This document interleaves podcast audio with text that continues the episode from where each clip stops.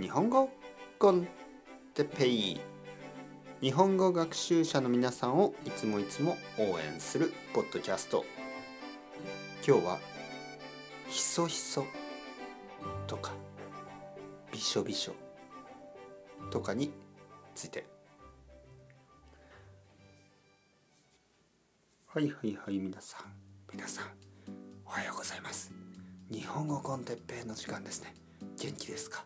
えー、僕は元気ですよ。ひそひそ話してみました、ね、これをひそひそと言います。ひそひそ声。あのさちょっと聞いてよ。ねこういうちょっと秘密を言うような話し方。ひそひそと言います。ひそひそ、うん、何？あの人なんかあの二人なんかひそひそしてる。なんか怪しいな。そういうふうに言います。なんか静かに「あのさ」とか言ってるとひそひそ。びしょびしょ。これは全然意味が違いますね。びしょびしょ。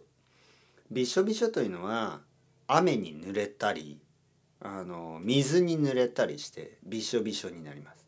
びしょびしょというのは雨とか水とか、ね、そういうものでえ体が濡れること、あとはまあ服とかが濡れることですね。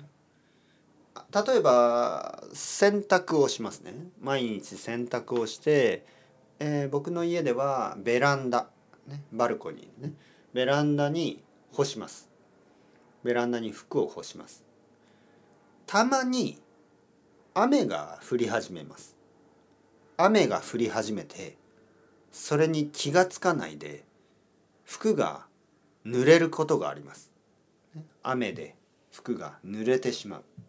そういう時に「ああびしょびしょになっちゃった」というふうに言う。はい。次。